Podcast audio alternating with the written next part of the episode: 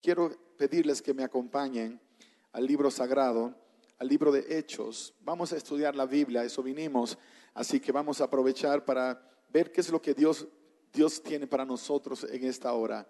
Hechos capítulo 16, versos desde el 16 en adelante. Aconteció que mientras íbamos a la oración, nos salió al encuentro una muchacha que tenía un espíritu, que tenía espíritu de adivinación, la cual daba gran ganancia a sus amos, adivinando. Esta, siguiendo a Pablo y a nosotros, daba voces diciendo, estos hombres son siervos del, del Dios Altísimo, quienes os anuncian el camino de salvación. Y esto lo hacía por muchos días. Mas desagradando a Pablo, éste se volvió y dijo al Espíritu, te mando en el nombre de Jesucristo que salgas de ella. Y salió en aquella misma hora. Pero viendo sus amos que había salido la esperanza de su ganancia, prendieron a Pablo y a Silas y los trajeron al foro ante las autoridades y presentándolos a los magistrados dijeron, estos hombres, siendo judíos, alborotan nuestra ciudad y enseñan costumbres que no nos es lícito recibir ni hacer, pues somos romanos. Y se agolpó el pueblo contra ellos y los magistrados, rasgándoles las ropas, ordenaron azotarles con vara. Después de haberles dado muchos azotes, los echaron en la cárcel, mandando al carcelero que los guardase con seguridad. Al recibir esta orden, el carcelero los llevó al calabozo interior y les aseguró los pies en el cepo. Pero a medianoche Pablo y Silas oraban y cantaban himnos a Dios, y los presos los oían. Entonces de repente se produjo un terremoto tan fuerte que los cimientos de la cárcel se conmovieron y todas las puertas se abrieron y las cadenas de todos se soltaron.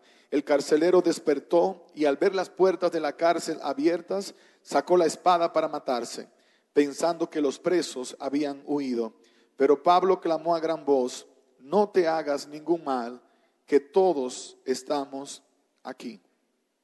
Entonces pidiendo luz, el carcelero se precipitó adentro y temblando se echó a los pies de Pablo y de Silas los sacó de allí y les dijo, señores, ¿qué debo hacer para ser salvo?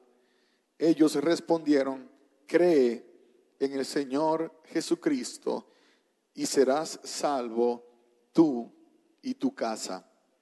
Y le hablaron la palabra del Señor a él y a todos los que estaban en su casa. Y tomándolos en aquella misma hora de la noche, el carcelero les lavó las heridas de los azotes y enseguida fue bautizado él y todos los suyos. Un título sencillo, pero fácil de recordar. Cree en el Señor Jesucristo. Padre, muchas gracias por darnos la bendición de una vez más poder tener acceso a tu presencia.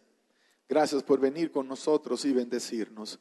Ayúdanos a entender la palabra que para nosotros has preparado en esta hora y que ésta pueda impactar nuestras vidas y cambiar nuestros corazones. En el nombre de Jesús te lo pedimos. Amén, Señor. Amén. Las culturas nuestras no son tan distintas, aunque tienen grandes diferencias. En Estados Unidos a veces se comete el error de pensar que los hispanos todos piensan de la misma manera y que todos ah, responden a los mismos nombres o a las mismas costumbres. Y no es así. Cuando en Estados Unidos mucha gente habla de los hispanos, ellos piensan que todos somos mexicanos y de una manera u otra, pues allá todos somos mexicanos, porque somos mexicanos en el contexto de que somos latinoamericanos y para los gringos, pues Latinoamérica es México. Así que México comienza en la frontera y se extiende todo el camino hacia el sur de, de, Argentina y de Chile. Ustedes no se imaginan el impacto que la cultura hace en una nación.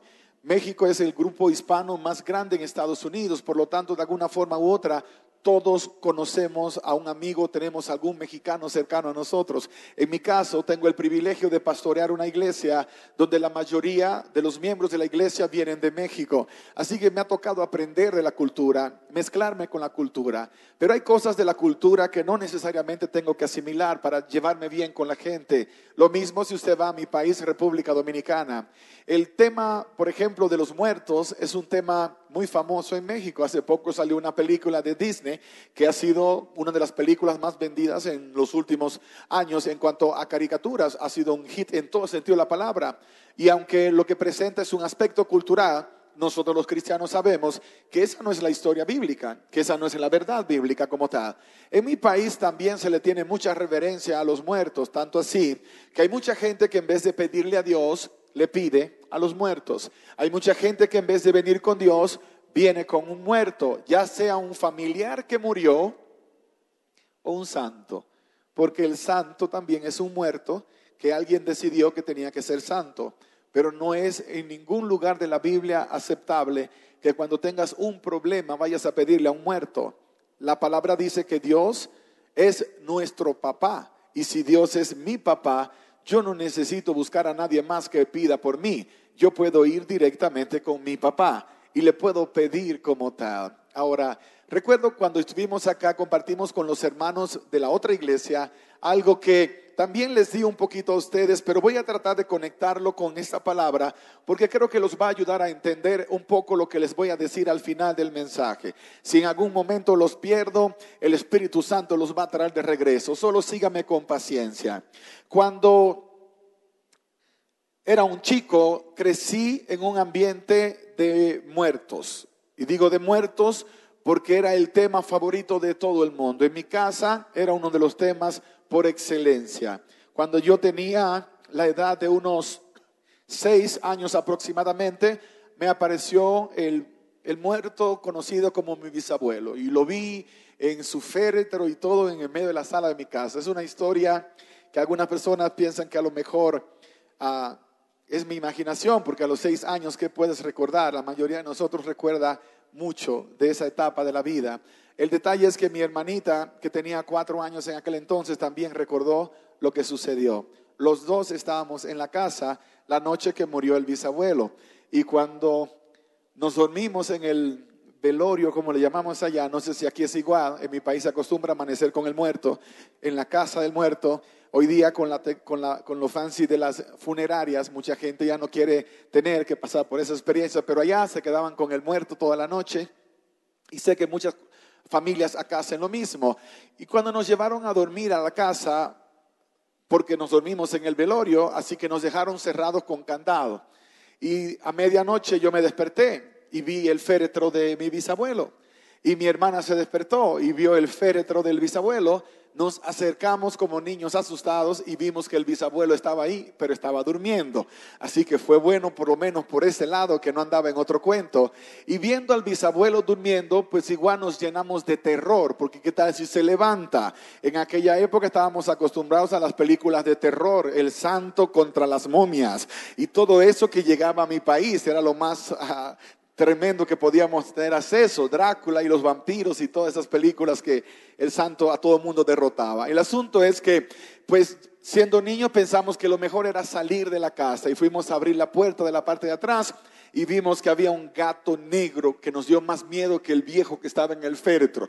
Así que cerramos la puerta y nos regresamos. Era un sofá de la sala rojo eran dos, en uno estaba durmiendo yo y en otro mi hermana. Cuando nos despertamos y vimos, decidimos acostarnos los dos juntos. Yo acosté a mi hermana entre mi cuerpo y el espaldar para que si el muerto pues se despertaba, según yo, yo la protegía. Pero después que ella se durmió, pues me dio más miedo y me metí entre ella y el sofá.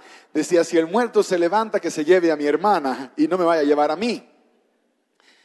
En la mañana, cuando despertamos, el féretro ya no estaba, pero las sillas donde habían puesto el féretro estaba exactamente de la misma manera. Y fuimos ambos con mi abuela y le dijimos a la abuela, abuela, ¿por qué guardaron al muerto en la casa? Porque fue lo único que se nos ocurrió. Estaban en el velorio, decidieron guardar al muerto allá y se quedaron hablando. Y mi abuela entonces nos dijo aterrada, dice, ¿de qué están hablando ustedes? Sí, abuelo joven estaba allá anoche. Y dice, no, si pasamos toda la noche velando al muerto.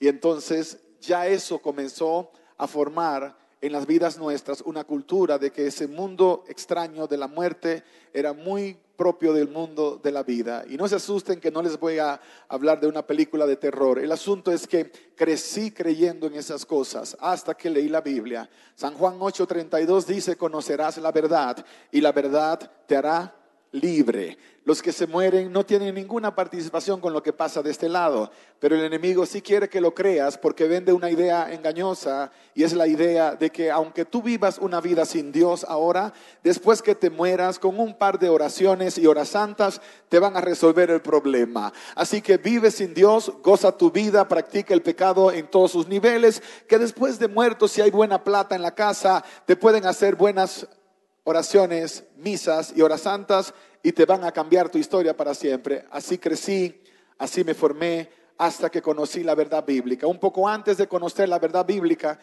había ido a conocer el famoso cementerio de la 30 de marzo en la ciudad de Santiago, donde hay una tumba, si les conté un poquito la vez pasada, hay una tumba que en mi país le llaman la tumba del varón del cementerio.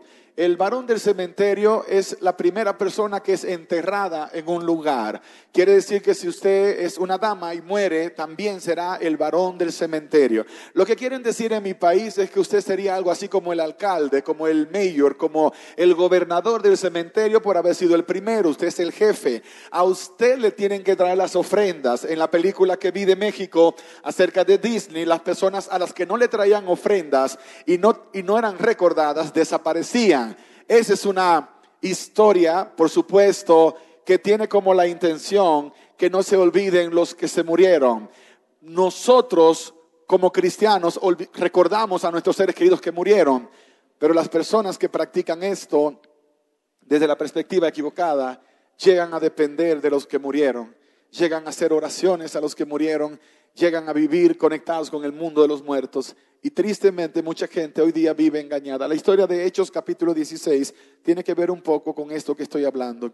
Siendo un chico de 10 años ya, mi hermano me dio el recorrido por el cementerio de la 30 de marzo y nunca olvidé la tumba del varón del cementerio. Aunque no tenía una fotografía para que lo recordaran, era la tumba que tenía de todo. Ahí había comida, dinero, de todo. Y yo me sentía hasta cierto punto hasta molesto, porque este muerto tenía tanta comida y en casa de mi papá estábamos pasando hambre en esa temporada.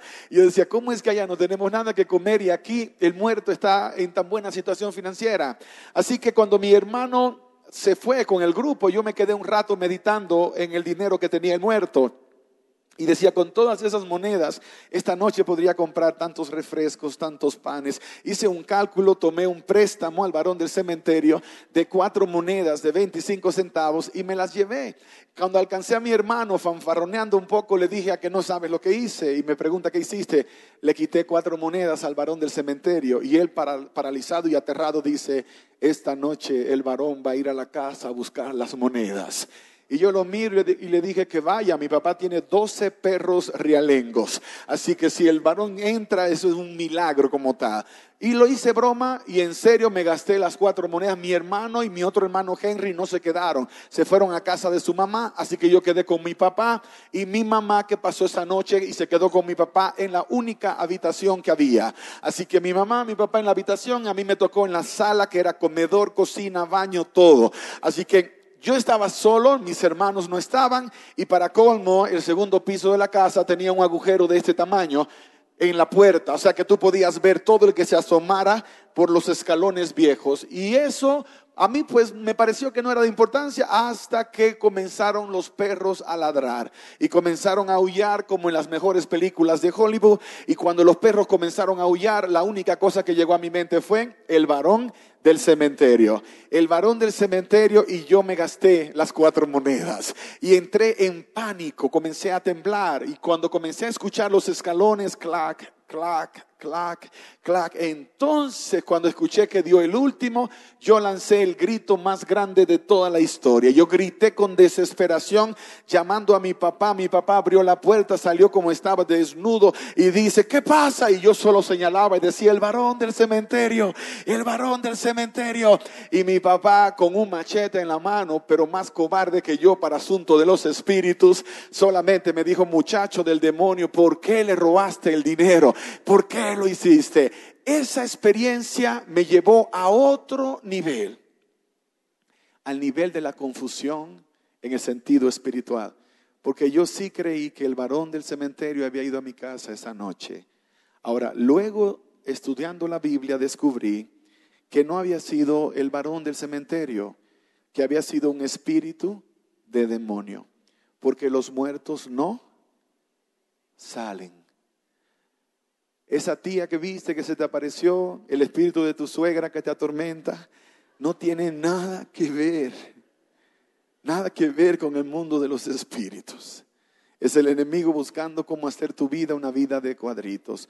Pero nosotros, nosotros a veces le damos espacio para que Él tenga participación en nuestras vidas en cosas que son triviales y aparentemente inofensivas. Por ejemplo, cuando Pablo llegó para la ciudad de Filipos, donde él estaba predicando, una muchacha comenzó a perseguir, a decir, escuchen a estos hombres que ellos predican buenas noticias de Dios, escúchenlos que ellos traen salvación. Y parecía que el diablo estaba ayudando a Dios en la obra de evangelismo. Y Pablo dejó por un rato que la situación sucediera hasta que al final reprendió al espíritu que ella tenía, que era un espíritu de adivinación. Y hay gente que piensa, bueno, pero si era un espíritu de adivinación, a lo mejor no era tan malo. No, es que está hablando de un espíritu de demonio demonio los espíritus de adivinación son espíritus de demonios. Cuando usted se pega frente al televisor a escuchar a un espiritista decirle a usted que se va a casar con un chico millonario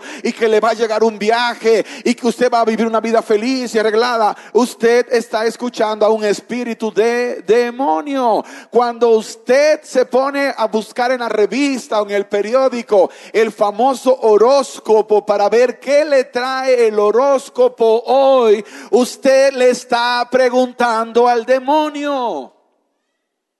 Y esto le va a parecer muy pesado.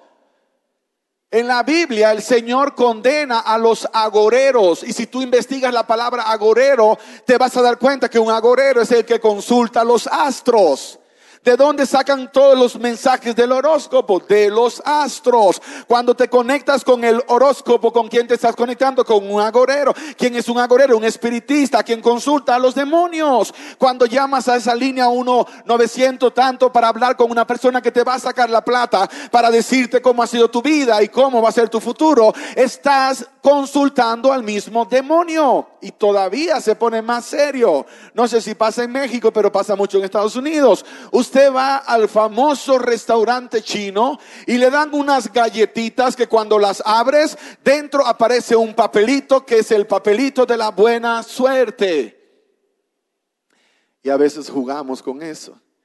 Oh, aquí está el número de la suerte. Juega el 57, el 28, el 36 y el 45. Oh, aquí dice que vienen buenas noticias. Casi ninguno dice se te va a morir tu suegro, te va a pasar un accidente. Todo es algo siempre espectacular, extraordinario lo que te venden. Es un engaño satánico. Todo eso tiene como propósito llevarte a separar de Dios la atención y ponerla en el lugar equivocado. Cuando celebras el Día de los Muertos, cuando te vas por las calles a sacarte una foto al lado del esqueleto o el, monstruo aquel que, que te presentaron como imagen de humano, todo eso te lleva en dirección contraria. ¿Por qué te digo esto? Porque el mundo en el que estamos viviendo es un mundo que va de mal en peor. Nos están vendiendo la muerte sin Dios como algo atractivo cuando la muerte sin Dios es perdición eterna. No hay vida si Cristo Jesús no es parte. La palabra dice, el que tiene al Hijo tiene la vida. El que no tiene a Jesús no tiene la vida. No consigues la eternidad en ninguna de esas cosas. Solamente la puedes conseguir en Cristo Jesús. Y eso es lo que Dios te quiere llevar o a donde Dios te quiere llevar en esta hora. Que no pongas tu confianza en ningún ser creado.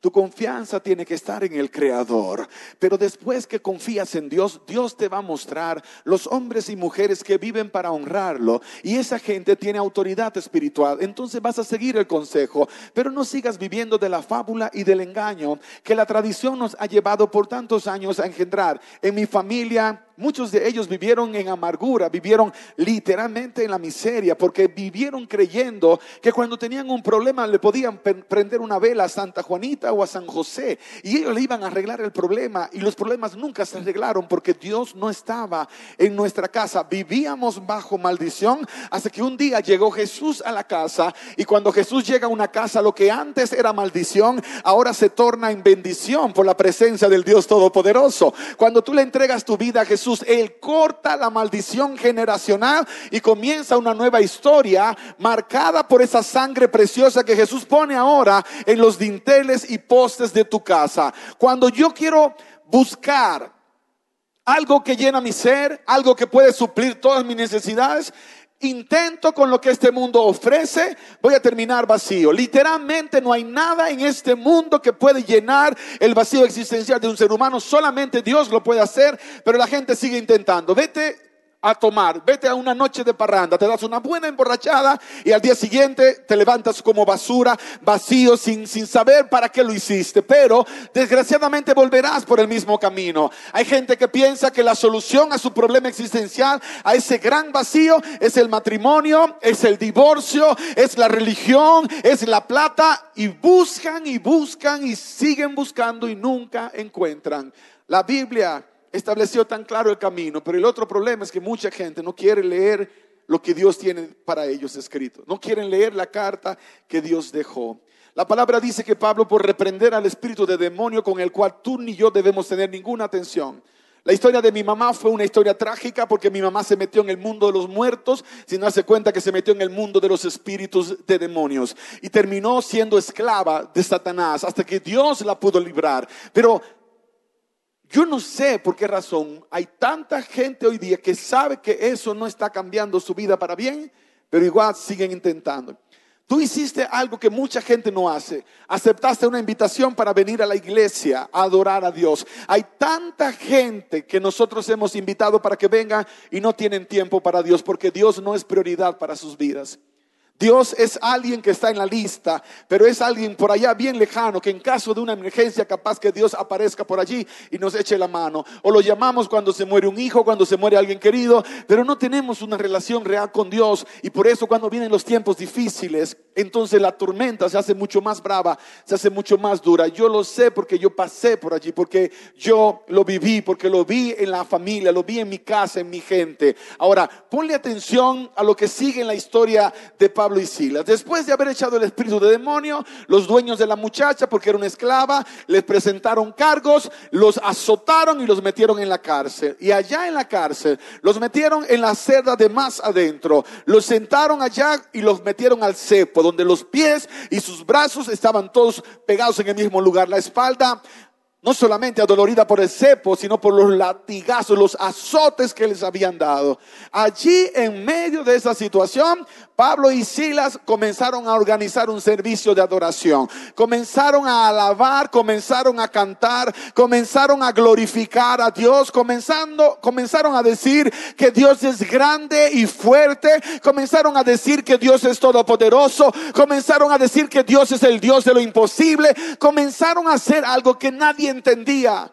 La gente que estaba allí no entendía. Por eso muchos amigos no te entienden. Porque eres un apasionado de Jesucristo. Porque te ven cantando cuando estás en medio de las pruebas. Te ven alabando cuando estás en medio del dolor. Te ven dando gloria a Dios cuando otros están maldiciendo. Te ven con tu rostro brillando cuando el de ellos se apagó hace mucho tiempo. No lo entienden. El mundo no entiende a un seguidor de Jesucristo porque es que hay algo distinto. Yo no sé qué es lo que pasa con los hombres y mujeres de Dios que en los momentos más difíciles han volteado su mirada a Dios en vez de autocompadecerse. No puedo entender por qué razón la gente todavía hoy día sigue intentando con métodos humanos cuando han visto hombres y mujeres de Dios que en los momentos cuando el globo tiembla, ellos están de pie con sus manos alzadas gloria al Rey de Reyes y Señor de Señores. Eso es lo que nos hace diferentes.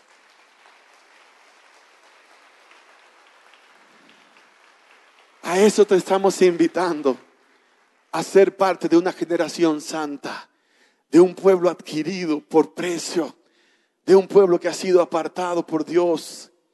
A eso te está invitando Dios, a ser parte de algo grandioso, algo extraordinario Allí estaba Pablo y Silas. Ahí estaban cantando y alabando a Dios. Unos presos por allá estaban maldiciendo hasta que comenzaron las alabanzas. Cuando tú estás en un ambiente de alabanza y adoración, ahí no hay gente maldiciendo y no hay gente haciendo nada. El demonio se alborota y sale corriendo, pero los que vienen se dan cuenta que hay un ambiente de paz. Cuando en tu casa el ambiente esté pesado, reúne a tu familia y comienza a alabar al Dios Todopoderoso. Cuando en tu casa las cosas no están, bien, no están yendo bien, levanta un altar al Rey del Universo. Abre la Biblia comienza a leer su palabra, salmos, van a cambiar el ambiente al instante. Lo que Dios dice es palabra que transforma completamente la atmósfera. El problema es que muchas veces ni siquiera los seguidores de Jesucristo están tomando tiempo para alabarle, para darle gloria y honra. Y a veces te conoce alguien que no es de la iglesia y dice, pero para yo ser como este hermano prefiero no servirle a Dios, porque te ven con ambiente, con espíritu de derrota, andas por la calle como un derrotado cuando no tienes ninguna razón para andar como derrotado, que los cristianos tienen problemas, montones de problemas, la diferencia es que tenemos a un Dios que los puede llevar todos, esa es la gran diferencia, mi Dios puede llevar todos mis problemas y si yo confío en Dios, no tengo que angustiarme por los problemas, porque mi Dios es todopoderoso, tú Dios es todopoderoso. Él puede llevar todas tus cargas. No tienes por qué andar cargando nada. Hermano, ¿cómo está? Ah, pastor, luchando. La vida ha sido muy dura conmigo. Qué malagradecido que eres. Qué dura ha sido la vida y eres cristiano. Tú sabes cuántos millones de personas no han conocido a Cristo y tú ya lo conociste. La razón por la que vives en derrota es porque no te has dado cuenta que adoras a un Dios que lo tiene todo, que es dueño de todo y que puede hacer cualquier cosa. Y todo lo que necesita es que tú le des una oportunidad. Pablo y Silas estuvieron adorando en el momento del dolor, en el momento de la aparente derrota. Estuvieron clamando a Dios cuando otros estuvieron haciendo otras cosas y de repente hubo un poderoso terremoto. Las puertas se abrieron, las cadenas se soltaron y todos los presos quedaron libres. Y nota este escenario.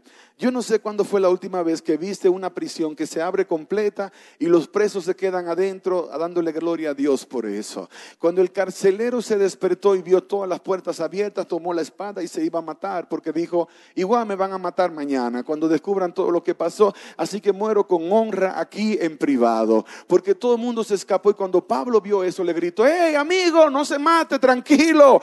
Todos estamos aquí, aquí nadie se ha movido. Aquí lo que tenemos es un culto de alabanza, un culto de adoración. Las puertas se abrieron para que la gente entienda que a Dios no se le sirve en esclavitud, sino en libertad. Las puertas están abiertas y las cadenas se desataron para que entiendas que cualquier persona que le da una oportunidad a Cristo Jesús ha de ser libre por el poder de su palabra. Esa libertad que ellos experimentaron aquel día es la libertad que Dios quiere que tu mundo experimente, que tus vecinos tengan, que tu familia tenga, que los enemigos tengan, que aquellos a quienes aún no conoces reciban. El problema es que no se han enterado y no se han enterado porque tú no les has contado. Por eso Dios te trajo hoy para contártelo a ti, para decírtelo a ti, para hacerte libre a ti, que vayas y le abres de libertad a tu familia.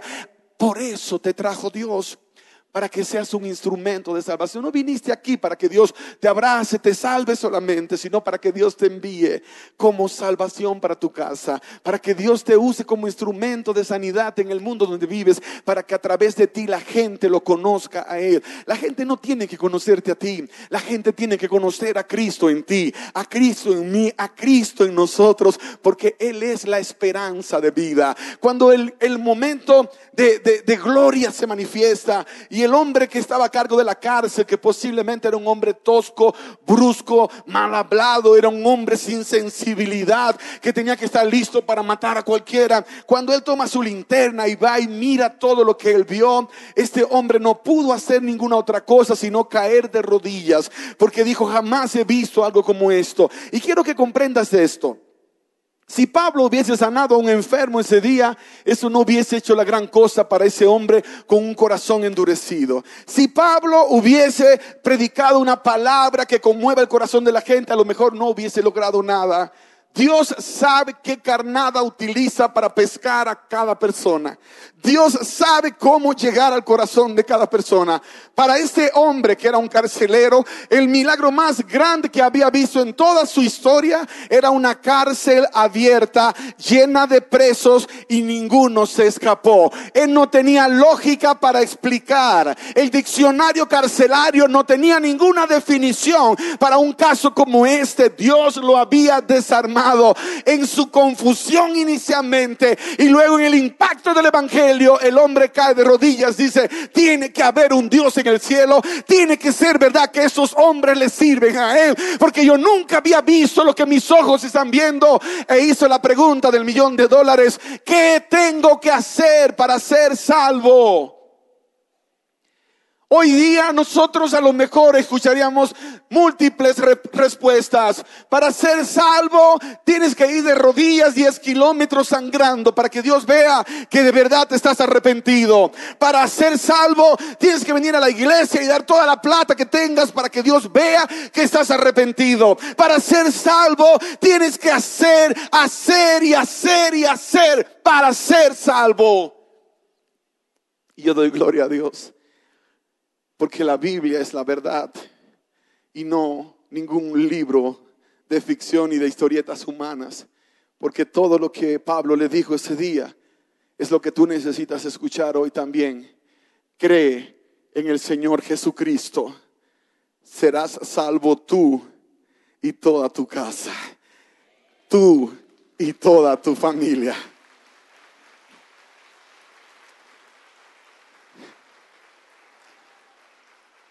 Algunas personas piensan que esto es en automático y te voy a hacer una aclaración de esto. No significa que porque tú te entregaste a Jesús en automático ya todos se salvaron, porque cada uno tiene que tomar una decisión con relación a Jesús. Yo le entregué mi vida a Jesús cuando tenía 13 años, era un muchacho, tenía mucha presión de los que me daban los estudios y para quitármelos de encima, pues pensé que bautizarme era la mejor cosa, pero sí en mi corazón yo había buscado a Dios desde que tenía siete años como un chico apasionado, queriendo que Dios cambiara mi familia. Mi mamá estaba perdida en el mundo de las drogas y el alcoholismo, mi papá en el mundo de las drogas, mis hermanos, era todo un desastre. Ahora yo era el cristiano en mi casa, a los 13 años entregué mi vida. Y al principio no era un modelo a seguir que digamos porque me daba vergüenza en mi barrio la gente era muy cruel y a veces yo iba para la iglesia con la Biblia que me gané, me la gané en un concurso que hicieron y, yo me sentía muy orgulloso de mi Biblia. Y yo iba a la iglesia con la Biblia que gané y la gente me gritaba, hermano, venga, predíquenos, los adultos. Y yo la primera vez que fui me di cuenta que era para burlarse de mí. Y entonces ya no quise más pararme, me gritaban y yo seguía caminando. Y cuando llegaba a la iglesia entraba y decía, qué tortura ¿Será que no hay una iglesia en otro barrio para no tener que venir acá, para que nadie vea que viene para la iglesia? Y luego se me ocurrió la idea brillante de no llevar la Biblia. Mejor voy sin Biblia para que nadie sepa que yo soy cristiano. Me convertí en un agente del servicio secreto. Así que yo iba para la iglesia sin Biblia. Era como que iba a pasear para otro sitio. Ya no me decían hermano. Entraba a la iglesia y decía, me funciona. Mejor vengo sin Biblia para acá. Y allí, allí en la iglesia yo estaba bien. Cuando salía era el punto de ver quién estaba viendo para que nadie me fuera a señalar como cristiano. Hasta que Dios me confrontó con una palabra y me dijo, el que se avergüenza de mí delante de los hombres, yo me avergonzaré de él delante de mi Padre y de los ángeles. Y eso sí me golpeó porque yo decía, yo no quiero que Jesús se avergüence de mí. Mejor que me avergüence la gente, pero no Jesús. Y le dije, Señor, perdóname. Y así en ese día, día y medio, llegó un tío que venía desde Estados Unidos y me dijo, mira, me enteré que tú eras convertido porque así nos decían los eras convertido, así que te convertiste y te traje un regalo. Y le dije que me trajo una Biblia, me trajo una Biblia familiar de esas grandes, gigantes. Y yo dije, Dios mío, yo había pedido a Dios que me diera la oportunidad de enmendar y Dios me confirmó, ahora te vas con esa Biblia para la iglesia y te la vas a llevar y que todo el mundo sepa. Para mí era, era una carga, literalmente, porque pesaba muchísimo y yo me la llevaba en el hombro acá arriba y yo iba para la iglesia y los hermanos me decían, hermano, predíquenos, que Dios le bendiga, Dios le bendiga, Dios le guarde, que Dios le ama. Y yo decía, les estoy predicando aunque se están burlando de mí. Y quiero que entiendas que jóvenes de mi barrio comenzaron a acercarse a decir, podemos ir contigo a la iglesia, nos aceptan a nosotros en la iglesia.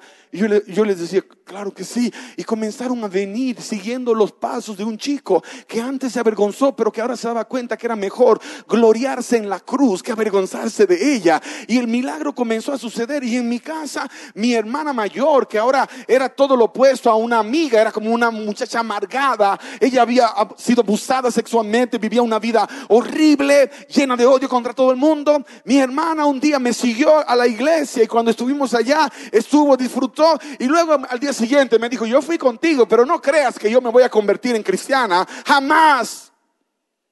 Y la semana después me estaba preguntando, ¿y yo puedo también entregar mi vida a Jesucristo?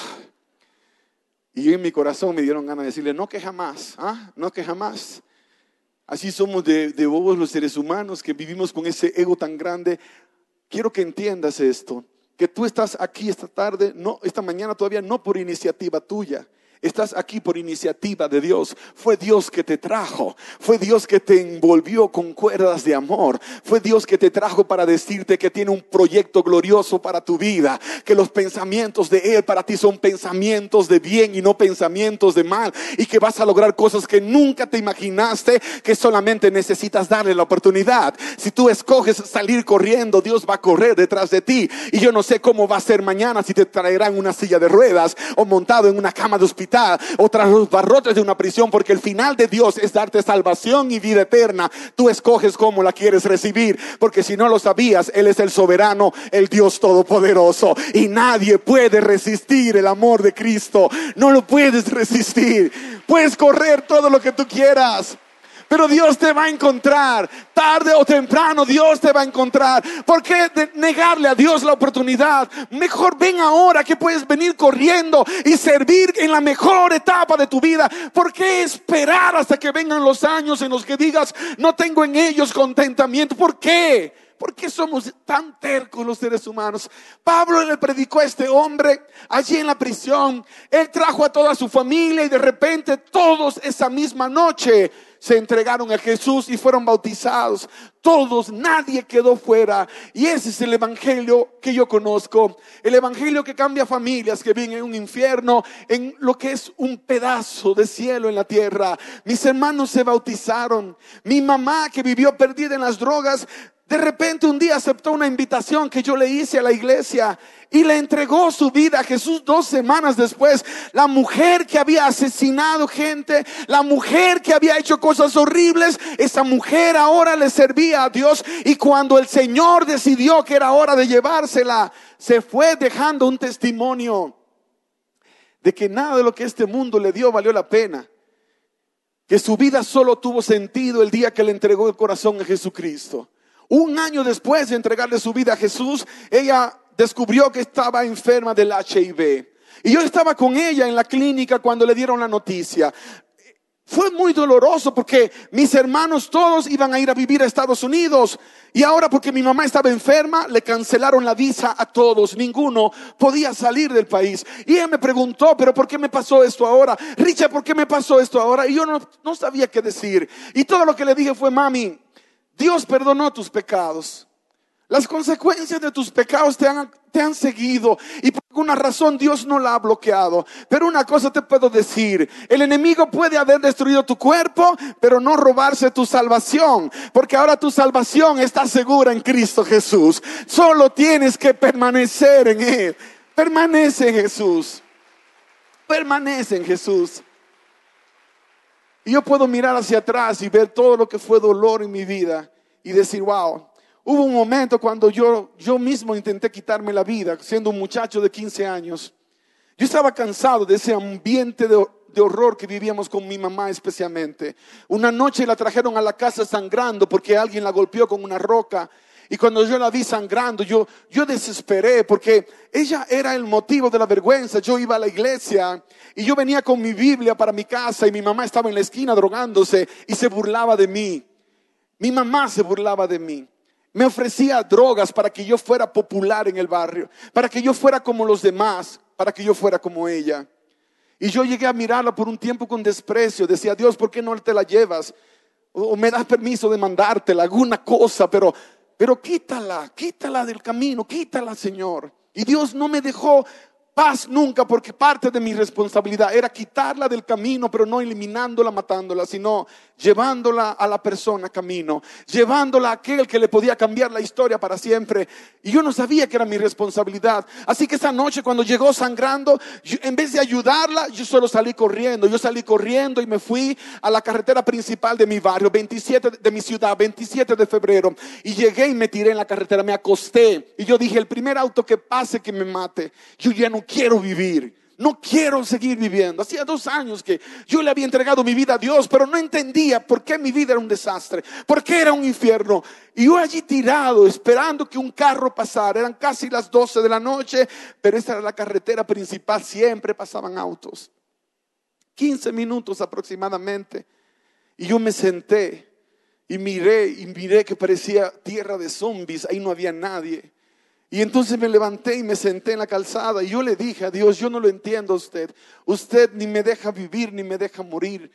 No lo entiendo, no sé cuál es su propósito conmigo.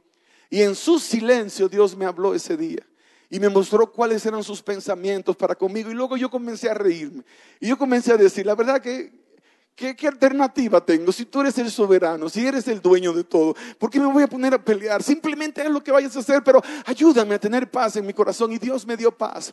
Y Dios me dio tranquilidad. Yo llegué la noche a la casa, ya todo se había calmado y entendí que parte de mi responsabilidad era hablar de Él a todos en mi casa. Y comencé a ser el ministro de la casa, el pastorcito de la familia. A mis 16 años predicando, a mis 17 años, Dios de repente me llevó a predicar en un congreso por, accidente, digo yo, por accidente, como Dios le dio un giro a mi vida. Yo prediqué un sermón que había preparado en base a mi historia para un grupo de hermanos que me invitaron, eran unos 15 hermanos, y yo llegué y prediqué.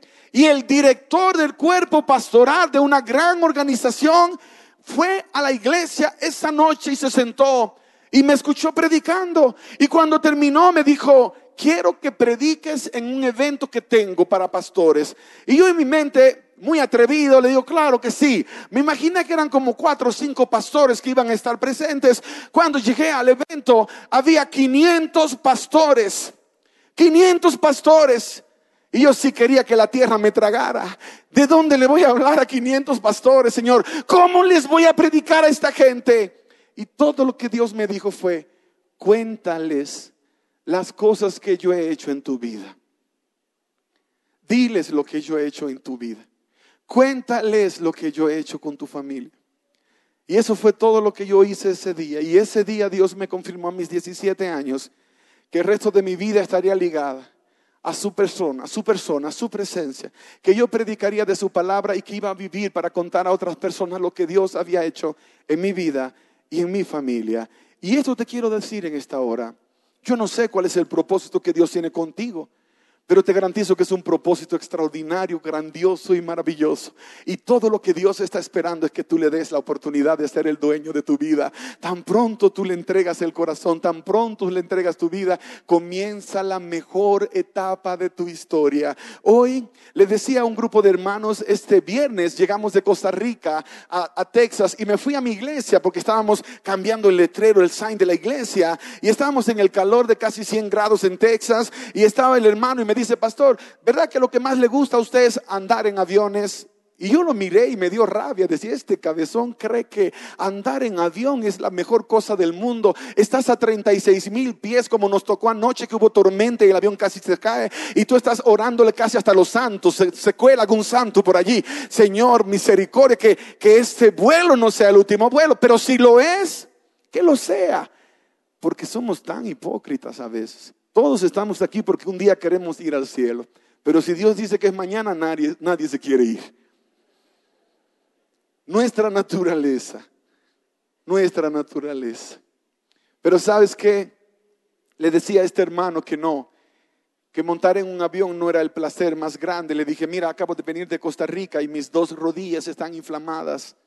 Llevamos varias giras que hemos hecho consecutivas pasar por inmigración, pasar por seguridad, toda la complicación de viajar hoy día, subir a 36 mil pies cuando estás con congestión nasal, bajar que se te revientan los oídos, eso no es placentero. Lo placentero, le dije, es ver cuando la gente le entrega su vida a Cristo Jesús, porque eso dice que vale la pena servirle a Dios. Vale la pena servirle a Dios. Y ese es el gozo que tú vas a experimentar cada vez que un amigo, un ser querido a través de ti conozca de Cristo Jesús. Y yo quiero invitar al equipo de alabanzas para que ellos vengan. Y te voy a hacer una invitación muy directa. Una invitación que no tiene ah, vueltas. A veces damos tantas vueltas para decir lo que todos nosotros necesitamos escuchar de manera directa. Tú necesitas entregarle tu vida a Cristo Jesús. Y por eso Él hizo una cita contigo hoy en este lugar. Porque hoy comienza la mejor historia de tu vida. Y esa no la vas a escribir tú, la va a escribir Dios.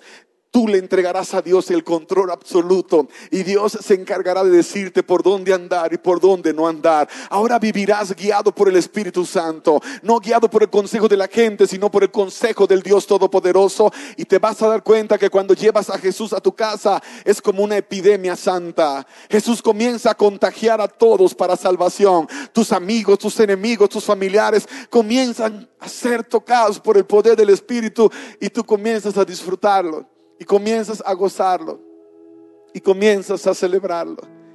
Porque eso es lo que Dios te da como recompensa ahora. Y cuando llegue el momento y tengamos la gran reunión con Él, entonces será motivo de mucho más celebración. Y yo te hago la pregunta, ¿quisieras tú darle una oportunidad a Jesús? Le has dado tantas oportunidades a tantas personas que te han fallado, pero Dios no falla. Incluso estoy seguro que intentaste con la religión y la religión te falló, pero Dios no es una religión, Él es tu Padre y tu Salvador. Los seres humanos podemos fallarte, pero Dios nunca. Y yo te estoy invitando a darle una oportunidad a Dios. Y si tú crees que vale la pena decirle, Señor Jesús, hoy públicamente en este lugar, me rindo en tus brazos de amor. Te entrego el control de mi vida de aquí en adelante ya no quiero vivir yo, quiero que vivas tú en mí. Así lo declaro en el nombre de Jesús. Si tú quieres decírselo, ponte en pie en este momento. En el nombre de Jesús. Ponte en pie.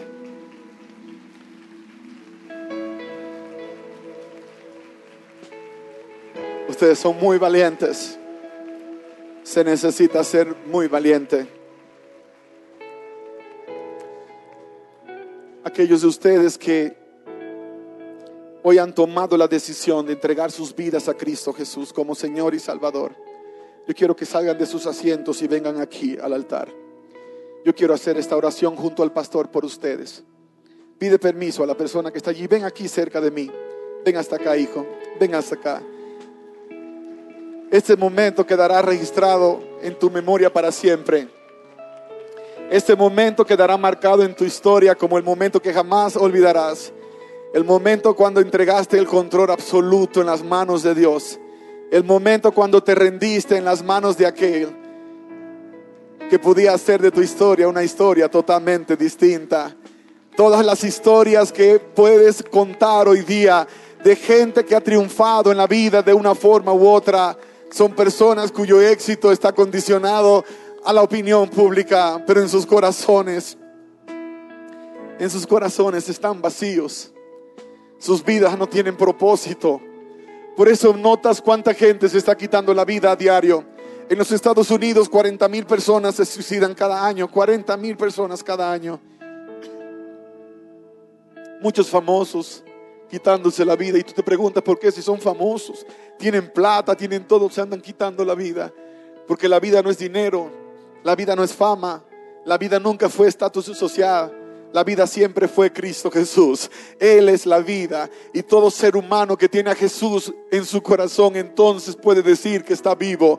Los demás solamente respiran. Solamente respiran. ¿Cuántas oportunidades dejaste pasar? Oportunidades para que tu historia fuera una historia totalmente distinta a la que ha sido hasta ahora.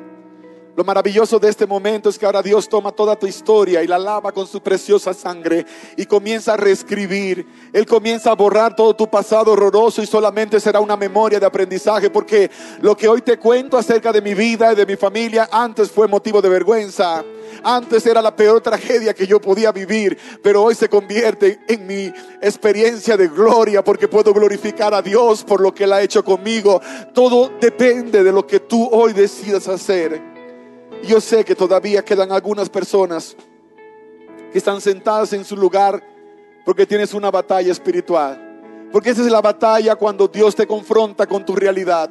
La batalla cuando Dios te dice que la única esperanza para ti está en rendir completamente tu corazón para con Él. Hay cosas que te van a llegar a la mente, pero es que si le entrego mi vida a Dios, ya no puedo hacer esto, no puedo hacer aquello, ya no voy a hacer aquello otro. Eso es lo menos importante porque cuando te entregas a Dios, ahora comienzas a hacer cosas que nunca antes habías hecho y que llenan por completo tu ser. Ahora tu vida tiene sentido y propósito y la gente que te conoce va a decírtelo, eres una gran bendición. Tu vida me bendice, el escucharte me toca profundamente. Te vas a dar cuenta del gozo de la salvación. Pero es que esta decisión nadie la puede tomar por ti. Solamente tú la puedes tomar. Dios te bendiga, hija. Dios les bendiga. Gracias por venir a la invitación. No tengas temor, que Dios te bendiga, amado. Gracias por venir. No tengas miedo de lo que Dios te está ofreciendo, porque lo que te está ofreciendo es mejor que lo que jamás imaginaste podías recibir. Tus piernas no responden. Te sientes paralizado. Sientes que ni siquiera te puedes mover porque es una batalla espiritual. Y la clave está en el nombre de Cristo Jesús. Si allí donde tú estás puedes en este momento pronunciar su nombre y lo puedes hacer, vas a darte cuenta que un poder grandioso va a fluir a través de ti. Que te vas a levantar y lo vas a poder declarar como Señor de tu vida. Y yo te hago la invitación en este momento en el nombre de Jesús pronúncialo. Dile, Señor Jesús, dame la victoria. Levántate y ven. Yo voy a esperar, todavía siento en mi corazón que hay por lo menos cinco personas más que debo esperar antes de hacer la oración. Y tú eres una de esas personas. Tú lo sabes porque hace mucho tiempo que Dios ha estado hablando y hoy lo sabes más porque algo se está quemando en tu corazón. Cuando algo se quema es porque Dios te está hablando. Y Dios te está hablando porque tu corazón es receptivo a la voz del Espíritu Santo. Que Dios te bendiga, hijo. De un aplauso fuerte para este muchacho. Que Dios te guarde. Gracias. Que Dios te bendiga, hija. Gracias por venir. El Señor conoce tus lágrimas. Él sabe cuánto tiempo llevabas luchando.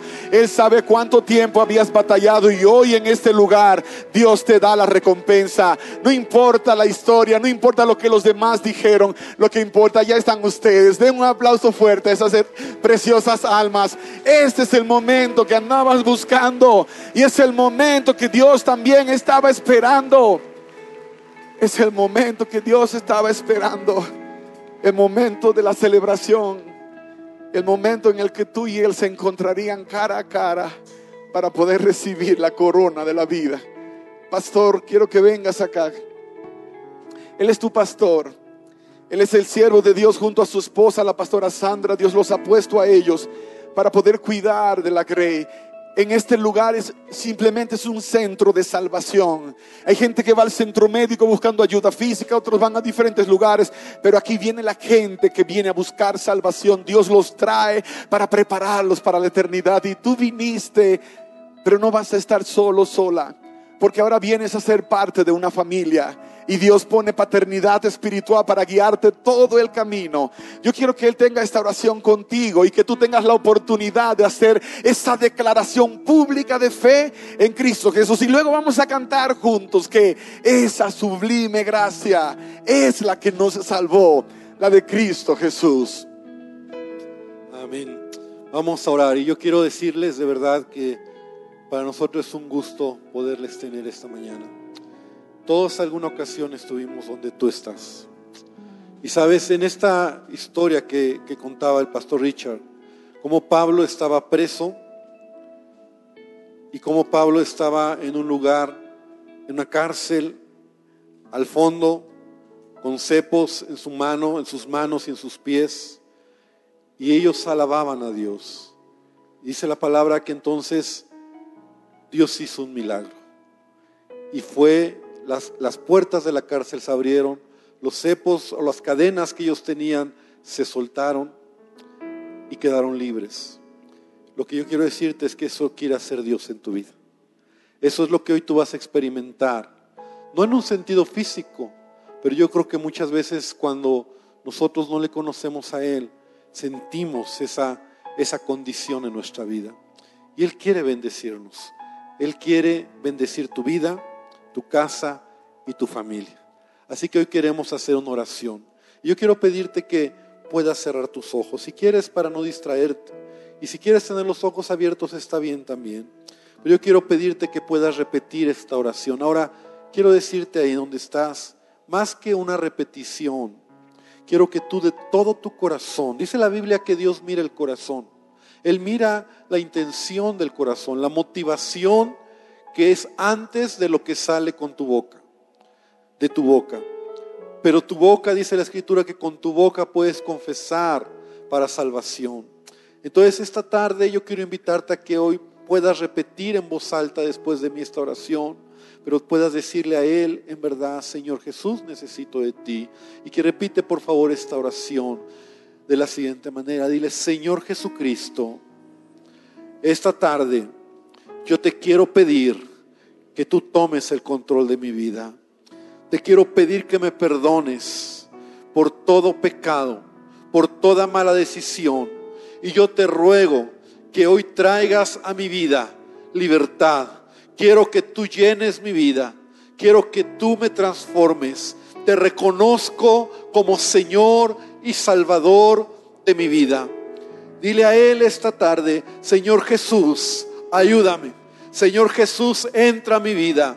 Y Señor Jesús, te pido que me cambies. Y te pido que bendigas mi casa y te pido que bendigas mi familia. Y yo quiero que en este momento tú le puedas decir de tu corazón y abras tu boca y le digas, Señor Jesús, derrama tu bendición. Yo no conozco, no conocemos tu contexto, pero lo que sí te queremos decir esta tarde es que Él te ama y no es una coincidencia que estés aquí. Él desea bendecirte. Y Padre, bendecimos a cada una de las personas que están aquí, aún los que tal vez no han pasado, pero han escuchado este mensaje.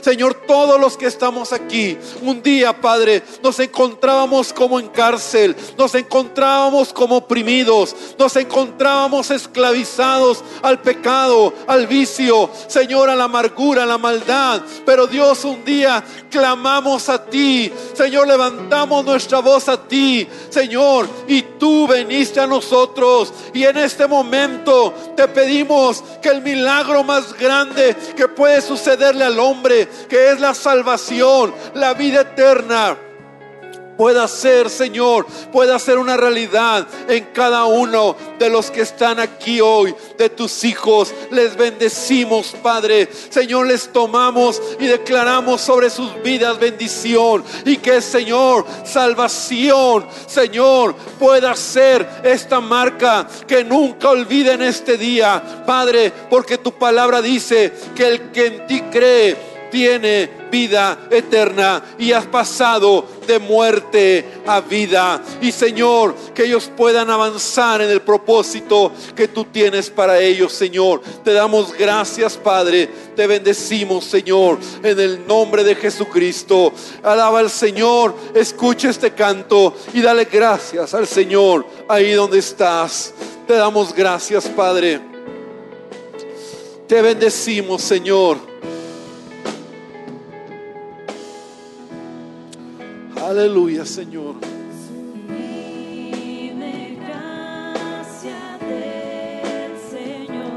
Y deja que Él bendiga tu vida. Deja que Él llene tu corazón. Deja que Él rompa toda cadena. Deja que Él libere cualquier circunstancia. Y pídele a Él que bendiga tu casa, que bendiga tu familia. Y Él está aquí para traer bendición a tu vida.